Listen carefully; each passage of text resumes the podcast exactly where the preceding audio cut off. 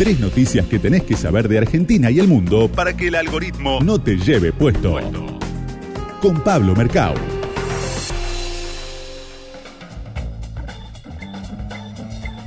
Pablito Mercau, panorama global de vacunas en poco mío. Qué desafío, Pablito. ¿Cómo les va? Muy buenas tardes. Primero una aclaración. En el comienzo del programa hablaban de WhatsApp. Yo ya acepté. No lo leí, pero acepté. ¿Qué? Definitivamente las condiciones. Yo también acepto está, todo. Te digo que sea, tengo el fin Ah, sí, fácil con las condiciones. Me entregué. ¿Cuándo dijeron 15 de mayo? Ya está, dos meses Pero tenés antes. que buscarlo, pibe, buscar la carne de precio cuidado, de- separar la basura, ocupar ser un buen ciudadano y encima andar leyendo las Cuidado. condiciones, no. Demasiado. chicos. No, no, es Sí, tal sí. cual.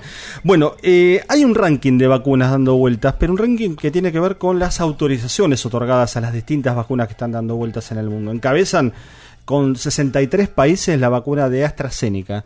Hay 63, 63? de los 100, casi 90 países, digo casi 190 porque hay algunos que ni siquiera conocemos, pero no entramos en ese detalle ahora. O sea, un tercio de los países ya autorizaron al menos una de las vacunas. La siguiente es la de Pfizer BioNTech, el laboratorio norteamericano con alianza con un laboratorio alemán, que fue aprobada en 60 países. La vacuna del Instituto Gamaleya, la famosa vacuna rusa o la Sputnik V, fue aprobada por 36. Este es el podio de las autorizaciones de vacunas, de las cuales las tres, en este caso, fueron autorizadas por la Argentina.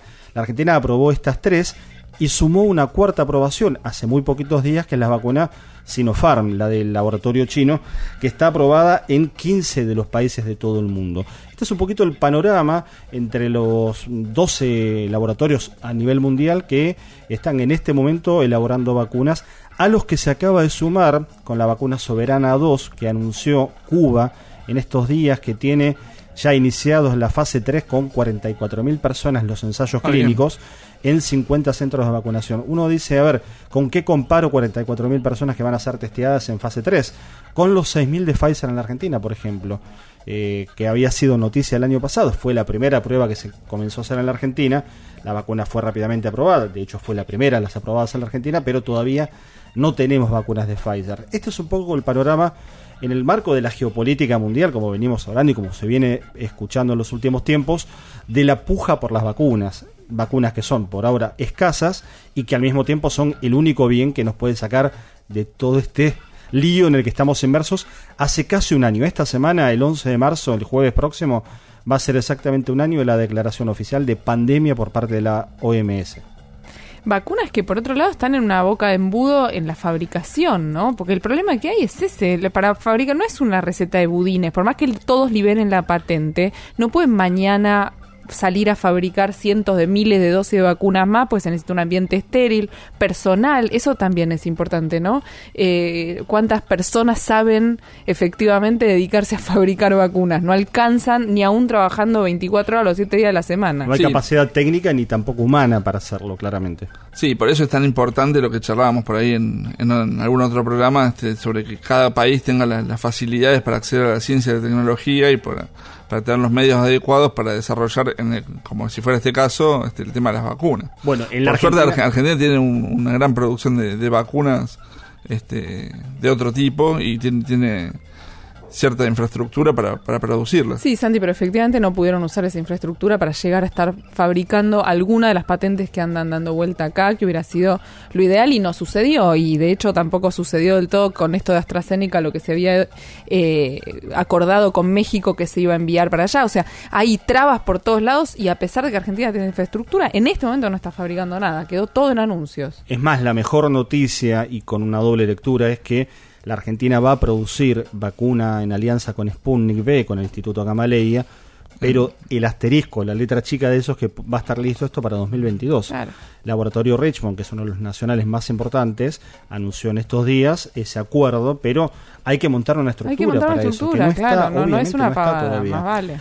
Bueno, esto es parte de, de lo que se habla en estas horas y déjame agregar además el dato de este fin de semana. El Papa Francisco, como contábamos el domingo pasado, está en estas horas finalizando su visita a Irak, ni más ni menos, uno de los lugares calientes del planeta. El viernes en su primera actividad que además se manejó con un nivel de secretismo impresionante en términos de la seguridad del sumo pontífice, dio una primera declaración en un acto en donde obviamente abogó por la paz y llamó a la no injerencia de los países extranjeros. Eh, un fuerte mensaje político del Papa que ayer sábado tuvo actividades con los líderes musulmanes de la región en un lugar, insisto, muy caliente. Y con un cristianismo tan valiente también, Con un cristianismo, que claro, que además en esa zona en particular había tenido en los últimos años un nivel de agresión, siendo minoría, muy fuerte y muy impactante. Claro. Bueno, también habló de eso el Papa Francisco. Justo en plena pandemia, primer viaje después de un montón de, de meses aislado, decide ir a un lugar donde el cristianismo es una minoría, una elección llamativa. Muy ¿no? fuerte a ocho días de su consagración como Papa. Recuerdan aquel 13 de marzo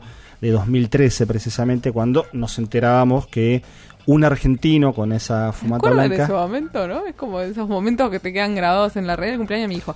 Te quedan grabados en la red. Yo me acuerdo por ese día en, en subte me, me sustrajeron el celular. Me sin- sustrajeron, no. Se apropiaron. Cada Se uno apropiaron. lo recuerda por como sea. Sí, sí.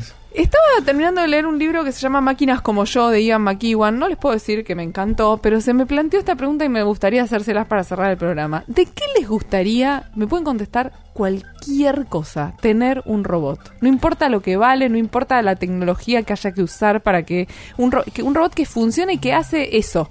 Eso que ustedes no quieren hacer, que prefieren que esté robotizado. ¿De qué les gustaría tener un robot? Eh, de planchado, definitivamente. ¿Cómo no existe además? ¿no? definitivamente, sí.